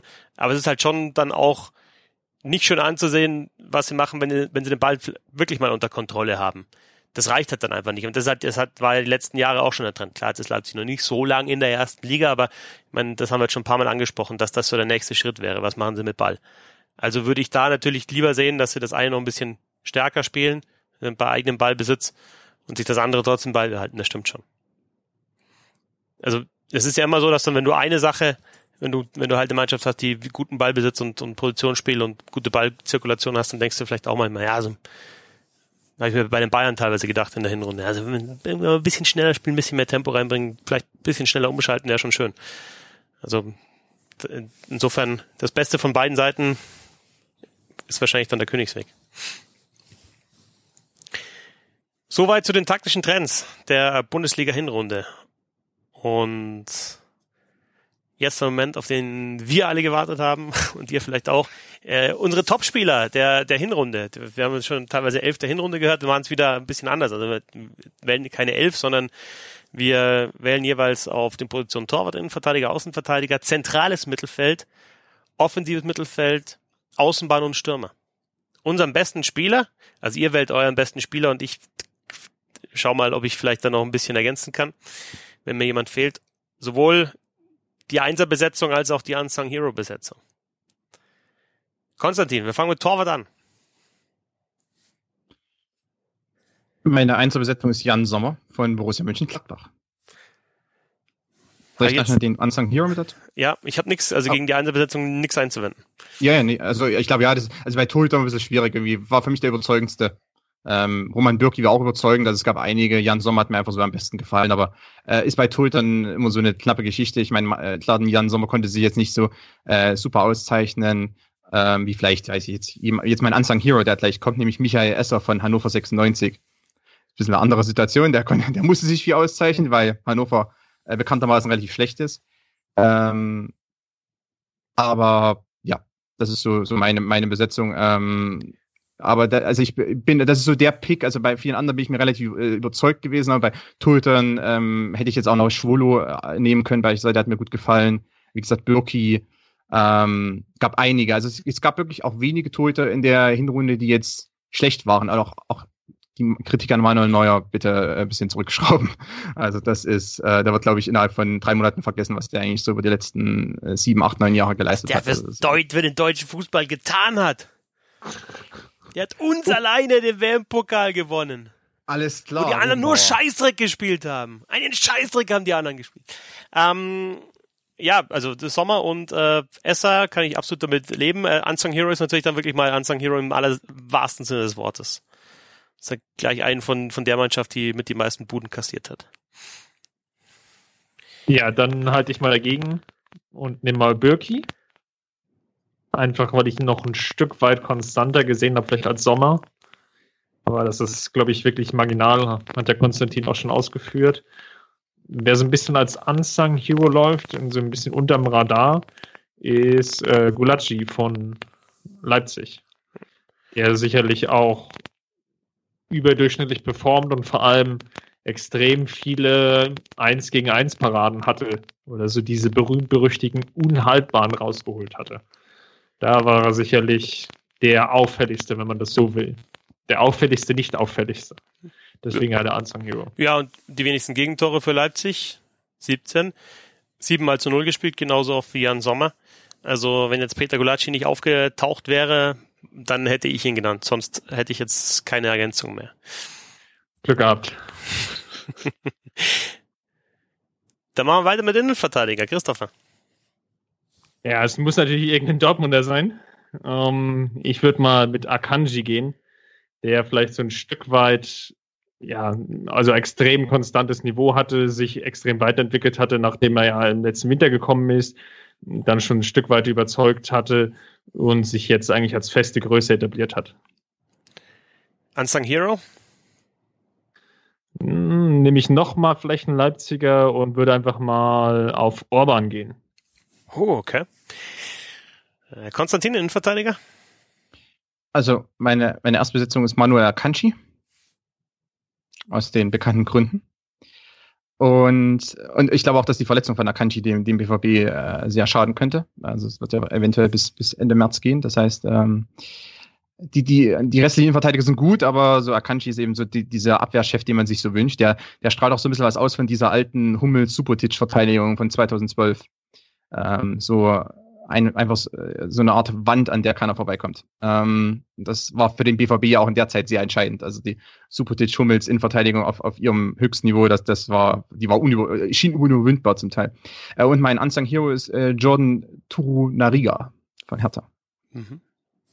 Vielleicht auch noch eine kurze Begründung? Ja, also einfach ähm, großes Talent. Ähm, ich glaube, die Beherter sind alle sehr, sehr glücklich mit, mit ihm. Ähm, und ich glaube, dass da auch nicht, also eventuell ist man dann unglücklich, weil er nicht so lange bleiben wird, weil da wieder große Vereine anklopfen. Das ist ja leider so, so ein bisschen äh, dann das Schicksal von einer Mannschaft wie Hertha, von einem Verein wie Hertha BSC. Ähm, aber insgesamt, äh, der kann alles sehr gut. Athletischer Typ, ähm, gutes Aufbauspiel. Ähm, bringt schon sehr viel mit und hat ja lange nicht sein, so seinen, seinen Peak erreicht. Das heißt, da ist noch einiges zu erwarten und ähm, deshalb gefällt mir einfach und hat einfach eine sehr gute Hinrunde gespielt. Ähm, es gab noch ein paar andere Infos, also da hätten mir auch einige einfallen können, ähm, aber ähm, insgesamt war Turaniga so einer, Tura, Turu Nariga. Turu Nariga. Das einzige Problem ist ein bisschen mit seinem Vornamen, äh, mit seinem Nachnamen habe ich so ein bisschen ein Problem, ehrlicherweise. Ich würde dann fast eher zu Rekik äh, tendieren, das ist einfacher. oder John Anthony Brooks oder sowas bei Wolfsburg. Also das ist, das ist ein Name, die, die gehen leichter von der Hand. Da habe ich so ein bisschen. Aber ich habe mir auch Upamecano eingeprägt, also so gesehen, das wird schon immer noch klappen. Ja, ich dachte schon, du nennst nicht Upamecano, weil du den Namen nicht aussprechen kannst, aber dann hast du Turu Nein, nein, Upamecano, Upamecano. Ja. Sag du. Ja, den, den würde ich jetzt noch ergänzen. Entweder Upamecano oder Konate also äh, 20 Upamecano und äh, Konate 19. Und ähm, also was ich von denen, also gerade hat mich auch der letzte Eindruck jetzt da schon nochmal sehr überzeugt, also in dem Spiel gegen die Bayern, das war schon brutal, was die da weggeräumt haben. Und echt, echt, echt coole Zweikämpfe einfach. Das, das macht Spaß, denen zuzuschauen, sind auch halt physisch natürlich stark, groß, ähm, schnell das und war noch richtiger hart. Männerfußball. Ah, ich kann mich auch über ein richtiges schönes Tackling, kann ich mich fast so schön freuen wie über ein Fallrückzieher ins Kreuzeck. Fast. Außenverteidiger, Konstantin. Meine Erstbesitzung ist Joshua Kimmich. Äh, weil, auch wenn der jetzt ein paar Mal im zentralen Mittelfeld gespielt hat, sehe ich trotzdem, ich sehe ihn als Rechtsverteidiger. Ähm, so, ich glaube, im zentralen Mittelfeld kann er auch viel machen, aber ähm, weil es einfach auch sehr viele oder sehr wenige Rechtsverteidiger gibt, also eigentlich noch weniger Rechtsverteidiger als Linksverteidiger momentan, das ist eine interessante Entwicklung. Ähm, da ist einfach Kimmich derart stark und schwebt über dem Rest des, des Rechtsverteidigerfeldes ähm, dass einfach ähm, ich da immer wieder rausheben muss. Also so pressingresistent wie Kimmich ist fast keiner. Also wer sich mit solchen Triplings auch an der, an der Außenlinie ähm, befreien kann, das ist, das ist unglaublich. Ähm, beziehungsweise das ist wirklich, äh, gehört mit zu der Creme de la Creme. Also unter den Rechtsverteidigern Europa ist Kimmich, Karl Walker, obwohl der aktuell schwächelt, ähm, und noch zwei, drei, aber da ist wirklich Kimmich mit der Beste. Ähm, und als Unsung Hero, nicht unbedingt ganz so unbesungen, aber äh, trotz allem Araf Hakimi, ähm, der wurde hier und da schon ein bisschen besungen aufgrund seiner guten Auftritte, beispielsweise gegen Atletico. Aber ähm, ich würde ihn nochmal raus, herausstellen, einfach als äh, auch Shootingstar der Hinrunde. Ähm, weil auch gerade auf der linken Seite war er, war er massiv stark und da hat man nochmal gesehen, was eigentlich so ein diagonaler Rechts, äh, Außenverteidiger eigentlich auch mitbringen kann. Das heißt, Hakimi dann auch als Rechtsfuß auf links, hat man ja nicht sehr häufig. Ähm, viel mitgebracht, viel Diagonalität, vielfach ins Zentrum ge, ähm, gezogen, ähm, auch zum Teil ganz gut gecovert dann von seinen Mitspielern, von Guerrero zum Beispiel, hat mir, hat mir sehr gut gefallen, weil Hakimi ein bisschen wild ist und manchmal so einfach Vorstöße macht ähm, und, und da irgendwas äh, so probiert, was vielleicht andere nicht machen würden, aber diese Besonderheit ist äh, hier und da auch wirklich sehr, sehr, sehr beachtenswert und, und hilft einer Mannschaft auch weiter, weil eben äh, über die Jahre hinweg hat sich so ein bisschen ein Außenverteidigerspiel entwickelt ähm, und jeder kann sich darauf einstellen. Also die, die Außenverteidiger, die kennen sich ja gegenseitig auch äh, ganz gut und wissen eigentlich, was der andere so macht, dieses Hinterlaufen und auch manchmal dieses Vorderlaufen, das ist das alles das funktioniert nach so gewissen Schemen. Außenverteidiger brechen eigentlich aus diesen Schemen relativ selten aus. Äh, Hakimi bricht aus und überrascht dadurch gleich mal die gegnerische Mannschaft sehr stark. Ähm, und ich glaube, dass das geht einher mit ein paar anderen Außenverteidigern in Europa, die das ähnlich machen, ähm, beispielsweise Delph letzte Saison. Ähm, das heißt, dass das bringt, das bringt was. Ähm, die, die Außenverteidigerposition und äh, wie sie interpretiert wird, darf auch nicht stagnieren. Ähm, genau wie jede andere Position auch. Und ich glaube, Hakimi ist einer, der dazu gehört, der das, der das sehr gut macht. Ähm, und, und der eben auch, wie gesagt, links bringt er das Spezielle mit und wenn er rechts spielt, hat er einfach seine unglaubliche Athletik und bringt als Rechtsfuß und kann als Rechtsfuß trotzdem auch viel machen. Und deshalb ähm, top Einkauf für den BVB, auch wenn das wahrscheinlich keine langfristige Affäre sein wird, weil ähm, Real Madrid ja da den Daumen drauf hat. Christopher, ja. deine Außenverteidiger? Wären, genau die beiden hätte ich jetzt auch genommen. Dann mhm. werfe ich einfach nochmal als dritten Nico Schulz mit ins Rennen. Mhm. Der vielleicht als einer der konstanten oder der konstanteste Spieler mit in Hoffenheim war. Immer super grundsolide. Ähm, ja, teilweise natürlich auch schon fast als Mittelfeldspieler aufgeboten. Ähm, ja, zwei Vorlagen geliefert ähm, ja, relativ hohe Passgenauigkeit, was auf der Position eigentlich unglaublich wichtig ist, ähm, weil da, da auch schon relativ viel die Spieleröffnung drüber läuft, wenn es blöd läuft, ähm, je nachdem, wie das Pressing passiert. Ja, und Schulz hat sich da so als heimliche Konstante so ein bisschen herausentwickelt ähm, und hat sicherlich jetzt nicht in dieser Saison, aber vielleicht so in den letzten anderthalb Jahren sicherlich nochmal so den nächsten Schritt gemacht auf ein Niveau, wo ihn, glaube ich, viele nicht gesehen haben. Und dann kann man jetzt mal so den ähm, Unsung Hero an der Stelle sehen. Ich würde noch ergänzen, weil in der Tabelle, glaube ich, bei den Unsung Heroes, äh, Konstantin hat es ja mit Esra schon vorbildlich gemacht. Aber wir müssen, glaube ich, da öfter nochmal auch so ein paar Teams, die hinten drin hängen, äh, mit reinnehmen. Deswegen nehme ich jetzt mal Daniel Caligiuri von Schalke 04 noch mit dazu. Natürlich kein klassischer Außenverteidiger. das war jetzt aber, also das war Tiefschlag. Was? Tief hinten drin hängen? Hängen. Nein, Punkt, Punkt. Ja, der zweite, zweite, ich habe, als ich es gesagt habe, habe ich mir auch gedacht, oh, das ist jetzt vielleicht ein bisschen äh, zu, der, der, Haken genau, zu tief also, angesetzt. Aber ähm, also hintere cfetzer.de oder wie ist das? Zwe, zweite Tabellenhälfte, sagen wir so, untere Tabellenhälfte. Äh, in Schlagdistanz zu den europäischen Plätzen natürlich möglicherweise ja, Champions League. Eigentlich, eigentlich Champions League mindestens. Ähm, also bester Scorer, oder bei Schalke? Zwei Tore, vier Vorlagen. Ist natürlich nicht schwer, ja. Kannst du aber, noch ein bisschen mehr Salz, Salz ins äh, Blattgoldsteak reinschmieren oder wie ist das? Nee, also ähm, natürlich jetzt auch kein klassischer Außenverteidiger, ähm, aber da hat in der Viererkette auch schon gespielt, wenn nicht alles täuscht. Sonst hat der rechte Flügelverteidiger im, im, in der Fünferkette, also der Caligiuri. Ähm, ergänzend. Um da mal die untere Tabellenhälfte. unter den Unterarm durch, das ist sagenhaft. äh, zentrales Mittelfeld. Dass wir hier nicht, also wir, wir bezeichnen es ja hier ähm, Eckner gelernt äh, als zentrales Mittelfeld oder als Sechser, nicht als defensives Mittelfeld. Wobei ich das vorhin sogar kurz mal erwähnt habe, hast du es gemerkt? Ich habe einmal gesagt, ähm, die, die äh, sagen wir, 1 gegen 1 Schwächen im defensiven Mittelfeld. Oh, Okay. Ja. Hast du ja dann ich habe nämlich drauf gewartet, dass du was sagst. Dass ich, ich dich verbessere. So hab, das dir so, hab den Knochen nämlich dir vorhin hingeworfen extra, aber keine Reaktion von dir. Ja, da habe ich mir gerade überlegt, wie ich das mit Caligiuri am besten verkaufe, weißt Da hast du ganz schön lange gebraucht für so einen mittelmäßigen Joke. ähm, äh, zentrales Mittelfeld, auch Sechserposition genannt. Christopher.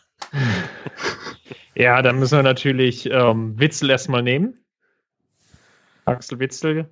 Ähm, sicherlich der Überraschungstransfer super solides Passspiel, gut in der Öffnung, extrem als Staubsauger natürlich, äh, stopft unglaublich viele Lücken, extrem gute Antizipations- oder Antipationsverhalten, ist da als Staubsauger, wie gesagt, extrem gut unterwegs und sicherlich auch einer der Gründe, warum Dortmund ähm, da steht, wo sie aktuell stehen.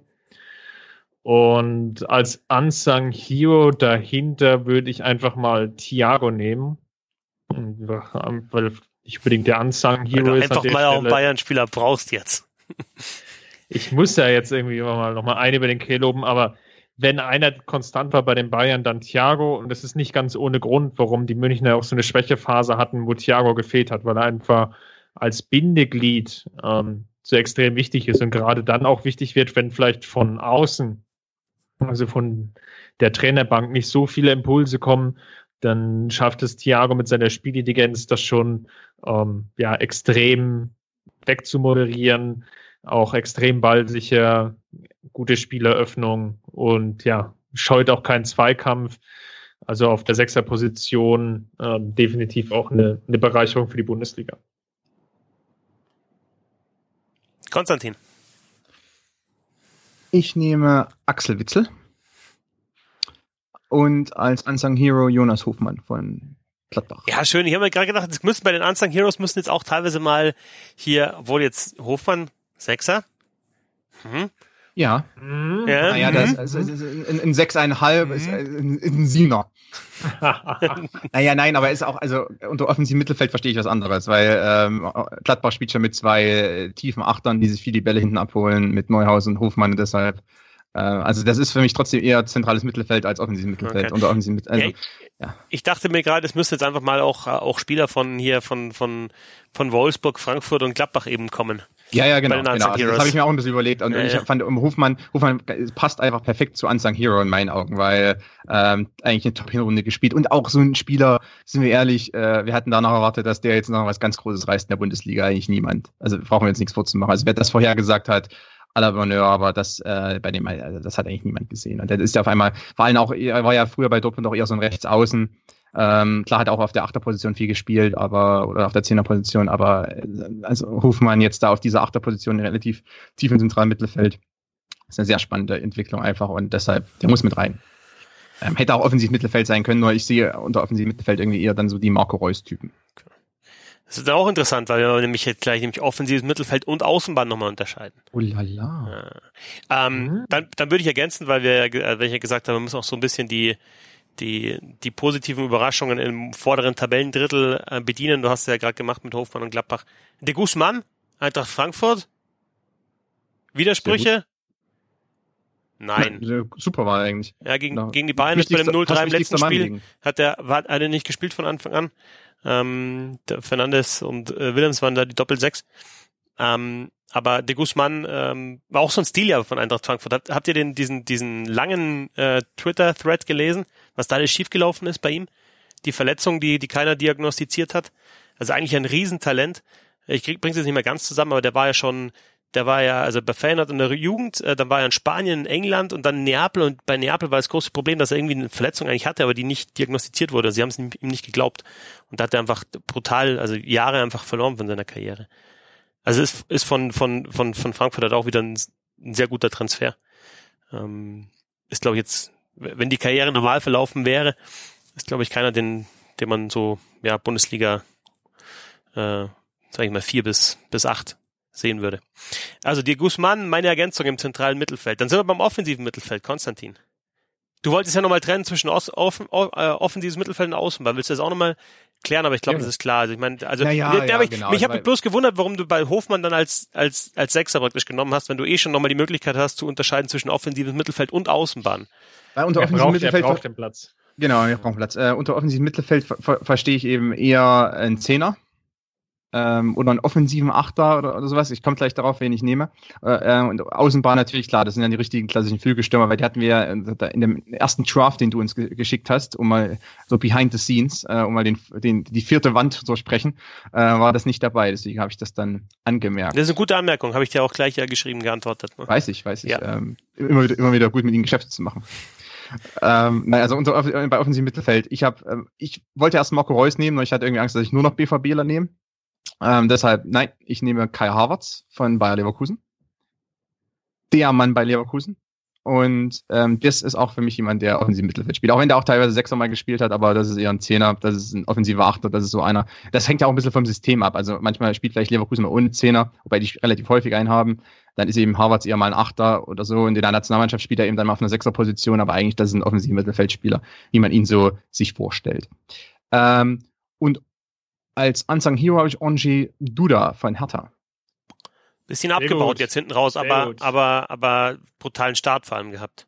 Aber so ja, brutalen, genau, hat einen brutalen Start gehabt, ein bisschen hinten raus, dann nicht mehr ganz so, aber trotzdem, äh, wir hatten, weil wir auch vor der Saison mal gesprochen haben darüber, dass die Hertha so ein bisschen, äh, dass denen eigentlich so der Spielmacher fehlt. Man hat Arne Meyer ähm, und und man hat, also man hatte Arne Meyer und so weiter und, äh, und der eben dann so ein bisschen dieses verbindende Element hat, aber eben keinen richtigen Spielgestalter. Also auch Shellbrett, Darida sind keine Spielgestalter. Und das war ja dann Angie Duda. Äh, und der hat das wirklich auch übernommen und Hertha hat auch wirklich äh, diese erste Phase Hinrunde, wo man wirklich auch sehr, sehr stark war, ging sehr auch wirklich mit, nicht mit Duda zusammen, gab noch andere.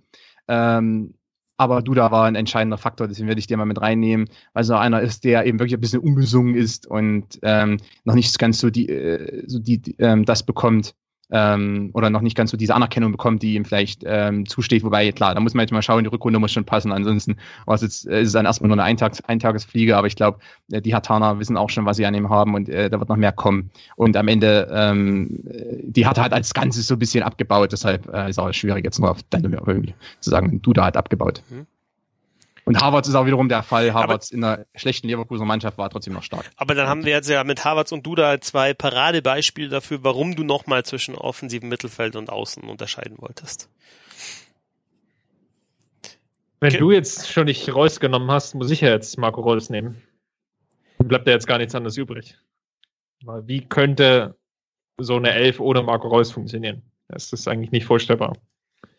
Und ja, da gibt es eigentlich, glaube ich, auch gar nichts weiter zu sagen. Als Unsung Hero würde ich noch Demirbay nominieren von Hoffenheim, der da auch eine tragende Säule hat im offensiven Mittelfeld als Spielgestalter. Ähm, gute Triplings, gute Schusstechnik, weiß eigentlich seine Mitspieler auch in Szene zu setzen, extrem gutes Spielverständnis. Ähm, definitiv auch ein Lichtblick in der Hoffenheimer Mannschaft weil der teilweise ja sogar dann, also nominell zumindest auf der 6 gespielt hat, Doppel-6, ne? Aber halt dann vom, vom Habitus ein offensiver Mittelfeldspieler. Wir wollten noch defensives Mittelfeld ohnehin nicht mehr verwenden. Genau, stimmt, zentral, aber hat er zentral gespielt dann. Oh Gott, was habe ich angestellt? Doppel-6 habe ich gesagt. Ich habe gesagt Doppel-6 auf der Doppel-6. Ja, ja, ja, ja, nee, nee, aber das ist irgendwie das. Ich wusste nicht, ich wusste, als ich das einmal gesagt habe, wusste ich nicht, dass das so ein unendliches Thema ist. Nein, passt schon. Nein, das ist halt so ein, ich, da habe ich mir gemerkt. Das ist schon gut. Aber ich, ich werde auch deine Moderation, äh, deine, deine Komment Kommentatorentätigkeit weiterhin äh, überprüfen. Benchmarken. Ich habe da irgendwann alles. Ich habe, äh, weißt du, was witzig ist, seit du, seit du das ähm, gesagt hast, habe ich mir, ich schreibe mir bei jedem Spieler, mach, ich mache mir so praktisch so selber meine Spielerkärtchen. Ja. Jetzt ein bisschen off-topic natürlich, aber äh, interessant. Nee, ist interessant. Finde ich zumindest.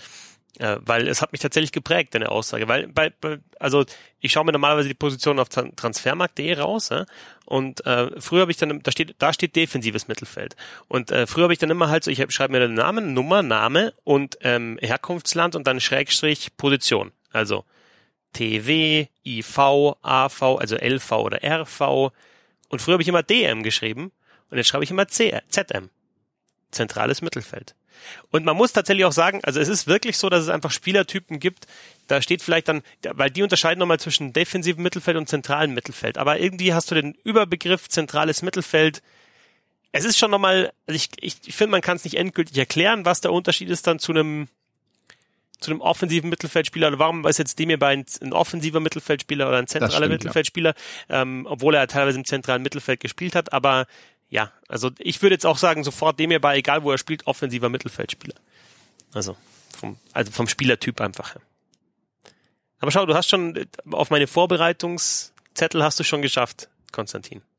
Das ist, das ist das Einzige, was ich eigentlich wollte. Ich kann mir jetzt eigentlich in, in Ruhestand gehen. Auf Wiedersehen. Äh, haben wir das offensive Mittelfeld? Du hattest Reus, gell, ähm, Christopher, und du hattest Demir bei. Und damit haben wir jetzt auch, möchte ich schon mal sagen, ähm, Gladbach hatten wir, Leipzig hatte ich noch mit eingeworfen, Wolfsburg, äh, Wolfsburg, haben wir Wolfsburg schon?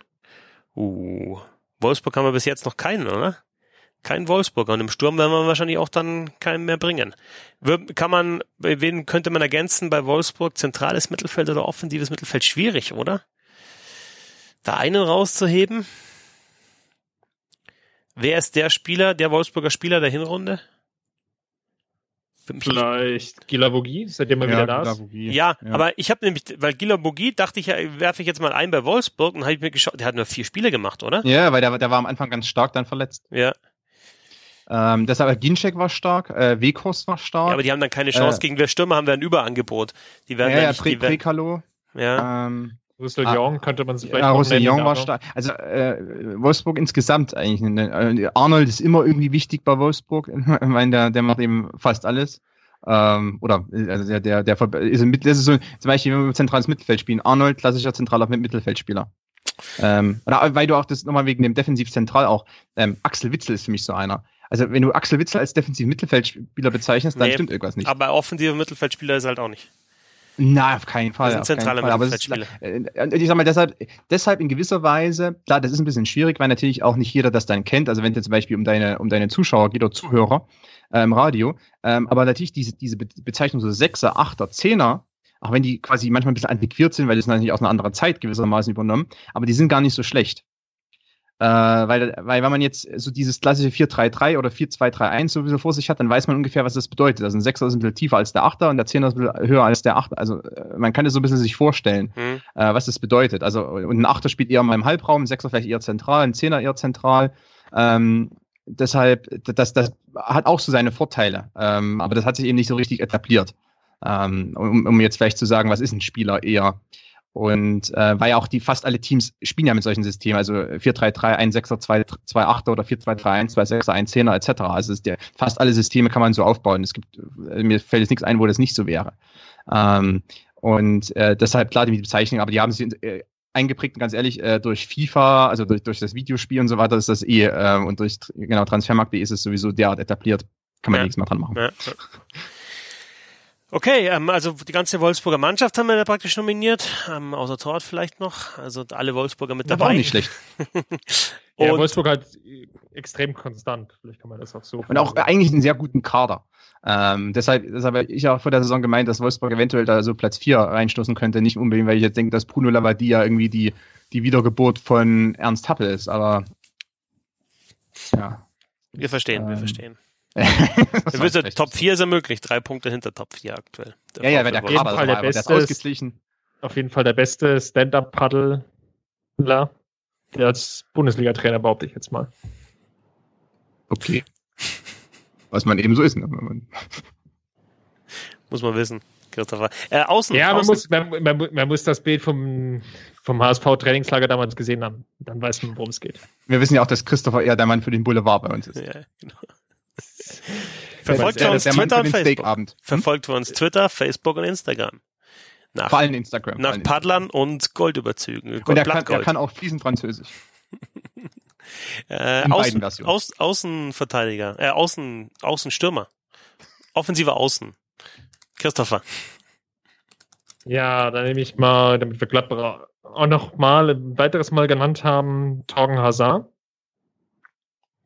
der, mhm. auch wenn er hin und wieder so, so leichte Schwächelungsmomente drin hat, ähm, doch sein Talent jetzt konstanter abrufen kann. Ähm, Hazard war ja eigentlich, also der Hazard-Bruder von Gladbach hat sich insoweit äh, unterschieden von dem aus Chelsea, dass er vielleicht die, die, die Konstanz nicht ganz hat. Und ähm, das hat er in dieser Saison definitiv ein Stück weit besser in den Griff bekommen. Um, ähm, ist nicht ohne Grund, dass da auch größere Vereine mittlerweile anklopfen und ihn haben wollen. Und Unsung Hero würde ich, ja, ist es noch ein Unsung Hero, aber Sancho hat einen Riesensprung gemacht. Mit sieben Vorlagen in der Bundesliga, ähm, glaube ich, unzähligen gewonnenen Dribblings, unzähligen äh, Torschussvorlagen obendrein. Ähm, der ist sicherlich ähm, aktuell der interessanteste Spieler wahrscheinlich für alle Teams, die nicht in der Bundesliga unterwegs sind, die noch einen Außenbahnspieler suchen und äh, über jede Menge Geld verfügen. Also der, unkl unklassischer kann ein Unsung Hero nicht sein als Jaden Sancho, du wolltest ihn halt auch mit erwähnen, deswegen bleibt nur die Unsung er Hero. Musste, genau, er musste ja mitgenannt werden. Ja, äh, Konstantin? Genau, also ich habe auch Jaden Sancho äh, als erste Wahl und Torgen Hazard als Unsung Hero. Sieht man mal, wie er so operiert, äh? der eine so, der andere so, aber beide mit reingeschmuggelt. Ja, ich, also ich muss ehrlicherweise sagen, auch Torgen Hazard Unsung Hero war ich mir auch nicht ganz so sicher, ob das jetzt wirklich so gilt, weil irgendwie Hazard ist jetzt äh, mittlerweile auf den Zetteln aller in Europa und BVB möchte ihn eventuell als äh, Pulisic-Ersatz und so weiter, deshalb bisschen schwierig. Ähm, aber muss, muss ehrlicherweise auch sagen, die, die Außenstürmerposition ist eine, die in Europa, äh, oder in der, Bund, in Europa, der in der Bundesliga auch, ähm, doch auch sehr herausgehoben. Also eine spektakuläre Position ja oftmals auch. Also viele ähm, Spieler kreieren viel, also der Flankenfokus, der Flügelfokus vieler Mannschaften lässt dann diese Spieler auch äh, nochmal in einem besonderen Licht erscheinen und deshalb ähm, ist es vielleicht auch schwierig. Also äh, das, das sieht man bis runter zu ähm, zu, zu Hannover oder so. Also solche, ähm, teilweise solche Spieler, solche Flügelspieler sind, sind doch sehr begehrt auch und, ähm, die, und ist, die sind aller Munde immer wieder. Ich glaube, das ist so mit die spektakulärste Position einfach und ähm, dadurch auch eine, die einfach sehr viel Aufmerksamkeit auf sich zieht. Ich habe jetzt auch gerade nochmal Labadia Stand-Up-Paddling äh, gegoogelt. Da haben wir den boulevardesken Einfluss von Christopher Ramm auf diesen Podcast. Weißt du, wer damals sein Co-Trainer war? Der war nämlich auch mit auf dem Foto. Hollerbach. Bernhard Trares. Ja, komm, Hollerbach, Trares, ich war nicht weit entfernt. Bitte. Genau, also die könnte man noch die, leicht. Die alte 60-Legende. Genau, die könnte man leicht, könnte man leicht verwechseln, ja, stimmt. Ja, äh, den Stürmer haben wir noch. Konstantin, ich? ja? Ja, äh, meine erste Wahl Timo Werner. Ui. Wie gesagt, bei, ja, ja. Bei, bei, bei Stürmern äh, ist mir viel eingefallen. Äh, Paco Alcázar, muss ich ehrlicherweise sagen, viele Tore geschossen, aber ähm, spielerisch muss er noch, ist er noch ausbaufähig. Ich erwarte nämlich spielerisch von ihm einiges. Das ist nicht, das ist nicht nur so ein Poacher, der einfach nur alles abstaubt. Eigentlich ein bisschen mehr. Ähm, das, das erwarte ich noch ein bisschen mehr von ihm. Äh, Lewandowski wurde vor, äh, vor kurzem seit ich äh, von einer ähm, bekannteren oder weiß gar nicht, ob sie bekannt ist, äh, eine Internetseite, die wollten so die 100 besten Spieler raus äh, suchen, also die 100 Besten auf den einzelnen Positionen insgesamt, also dann die 10 Besten auf jeder Position und äh, hatten da so ein Panel an Journalisten. Ich war auch dabei und habe Lewandowski als, ich glaube, als Nummer 1 oder Nummer 2 in der Welt gewählt. Also ich habe eine sehr hohe Meinung von Lewandowski. Ich glaube, wirklich einer der besten Mittelstürmer, aber in dieser Hinrunde hätte ich ihn jetzt nicht unbedingt gewählt. Hängt aber auch ein bisschen an den, an den äußeren Umständen. Wer ist da, äh, wer ist da, wer ist da unter, wer sind die anderen, die da vorne mit dabei sind bei dir? Also, also, also für mich Aguero, Kane und Lewandowski, mhm. äh, wenn es um Mittelstürmer geht in Europa oder weltweit. Benzema über den Zenit. Benzema ein bisschen über den Zenit, aber sicherlich auch noch Top 6 oder so. Ronaldo gilt ähm, noch nicht als Mittelstürmer. Ja, Ronaldo ist eher so hängende Spitze, sowas. Ja. Es war relativ aufgeteilt, also gab es wirklich hängende, also auch so offensives Mittelfeld, Außenstürmer und so weiter. Ich glaube, Ronaldo war gar nicht bei den Mittelstürmern dabei. Niederlechner verletzt. Bitte? Niederlechner war verletzt, deswegen nicht mit dabei. Niederlechner war verletzt ähm, und war nicht auf der Liste. Ähm, gab es auch dann natürlich Beschwerden. Ja, kann ich mir vorstellen. Ähm, ja, natürlich. Also, also wenn, wenn Niederlechner und Nils Petersen sind eigentlich insgeheim Nummer eins, Nummer zwei ja. weltweit. Äh, dahinter dann wahrscheinlich Aguero, aber schon mit weitem Abstand zu Niederlechner, muss man ehrlich sagen. Das ist eine ganz andere Kategorie, ist auch eine andere Sportart, die beide praktizieren. Aguero ist so klassischer Fußballer und Niederlechner ist mehr so Geräteturn mit Ball. Aber was ganz interessant ist, ich bin jetzt auf dich eingesprungen weil, oder auf dich ein, mit eingegangen, weil du, glaube ich, hast jetzt hier irgendwie äh, redest und redest und redest, weil du dich nicht komplett festlegen willst auf einen Stürmer und einen Unsung Hero, weil es zu viele Möglichkeiten gibt, oder? Nein, nein, nein, ich, äh, ich, ich rede einfach gern. Ist das nicht schon in allen mittlerweile deutlich geworden? also, äh, Werner und Unsung Hero? Endlich hat er es gesagt, jetzt können wir das Ding dicht machen hier. Wer ist der Unsung Hero? Sebasti äh, Sebastian Haller. Haller. Aller, Entschuldigung, ich habe das H mitgesprochen. Ein, äh, mein, Französischlehrer würde mich jetzt äh, kurz und klein okay. äh, oder den Kopf klein machen, äh, ein Baguette kleiner machen. Jedenfalls, ja, äh, Aller äh, hätte ich jetzt einfach mal gesagt. Ähm, aber auch da Player wäre noch einer gewesen, hm, auch vorn mit dabei. Ähm, aber irgendwie habe ich mich dann für Aller entschieden. Äh, interessanterweise taucht der jetzt ja auf und, und Luka Jovic nicht. Also ja, krass. So unfair, ne? Ja. Aber, aber Jovic wäre eben kein Unsung-Hero gewesen. In meinen Augen Jovic wäre dann eher ein richtiger, aber der hat dann gegen Timo Werner das Nachsehen. Mhm. Ähm, aber das auch nur alles nur knapp. Also wie gesagt, Lewandowski immer noch mit der Beste ähm, und, und Werner auch Top, Top-Mann wird wahrscheinlich wechseln im nächsten Sommer. Schwerer Schlag für RB Leipzig. Top, top, top, top, top. Christopher? Ja, Jovic, er hat schon angedeutet, muss ich ja jetzt hernehmen. Ähm, dass wir den auf jeden Fall noch runterbringen. Dann würde ich vielleicht als Unsung Hero Paulsen nehmen von Leipzig, damit wir ihn auch noch unterbringen.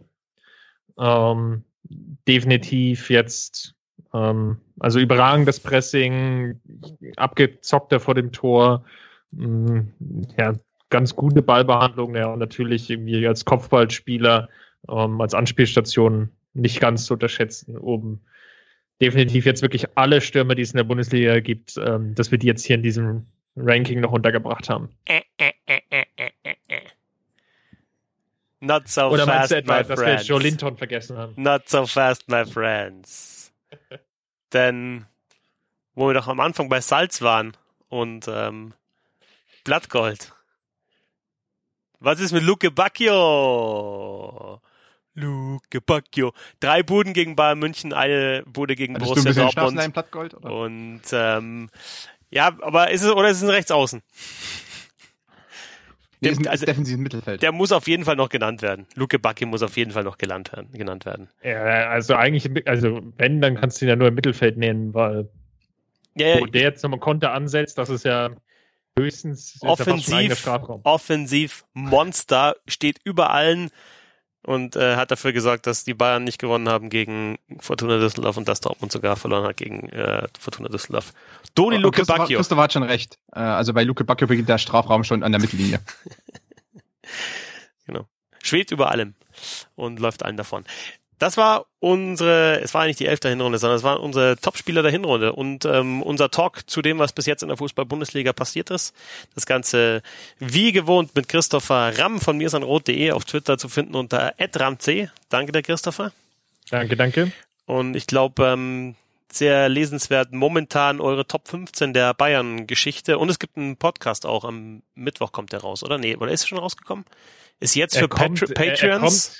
Genau, Genau. er kommt am Mittwoch. Und Genau. da schauen wir mal so ein bisschen auf die möglichen Transfers, die der FC Bayern jetzt noch tätigt, um nochmal anzugreifen an den magischen BVB. Und ähm, auch mit dabei Konstantin Eckner von Spielverlagerung.de auf Twitter at cc-eckner. Danke dir, Konstantin.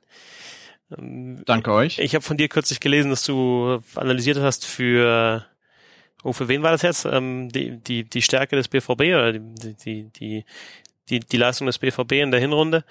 Ähm, muss ich jetzt fast nochmal nachschauen oder du sagst es uns? Ähm, äh, also ich habe ein Interview bei Schwarz-Gelb. Genau, das? Schwarz-Gelb war's, ja, genau, Ja, bei- ja, mit, sehr ähm, analysiert war ja ein Interview. genau, ja, ja, genau, ja, genau, ja. Mit ähm, ähm, Maurice, oder? Hast du das Bitte? Interview gegeben? Maurice hast du das Interview gegeben, oder? Ja, genau, mit Ja, Maurice. genau, Ja, ja, genau. genau. Ja, aber machen wir, also machen wir eigentlich ist so eine Tradition mittlerweile, dass wir nach jeder Hinrunde und nach jeder Rück also nach jeder Saison dann, also seit ei- einiger Zeit, ich weiß nicht wie viele, aber es war glaube ich das fünfte Interview mit Schwarz-Gelb nochmal so Re Revue passieren lassen, was so passiert, äh, was so äh, abging in der in der Hinrunde oder in der Rückrunde für den BVB und so. Das macht eigentlich immer ganz viel Spaß. Ja. Und ansonsten auch, also äh, kann ich nur Eigenwerbung noch machen, aber ansonsten einfach auf Twitter gehen, da findet man eigentlich alle meine Artikel. Ich teile eigentlich jeden, aber ansonsten ich analysiere eigentlich aktuell sehr viel auch auf t-online.de. Ähm, da findet man immer regelmäßig so auch äh, taktische Nachberichte, ein bisschen in verdaulicherer Form als vielleicht auf Spielverlagerung.de, wo die ja immer sehr, sehr lang sind. Ähm, da halte ich mich da mal ein bisschen zurück. Anders Also- als hier im Podcast, wo ich äh, mir kein Zeichenlimit setze. At cc-eckner, der Konstantin und at ramc, der Christopher. Ich bin Christoph Fetzer, auf Twitter at fetzi6. Danke fürs Zuhören, bis zum nächsten Mal und lasst euch auch mal rollen. Vorcheck, der Sportpodcast.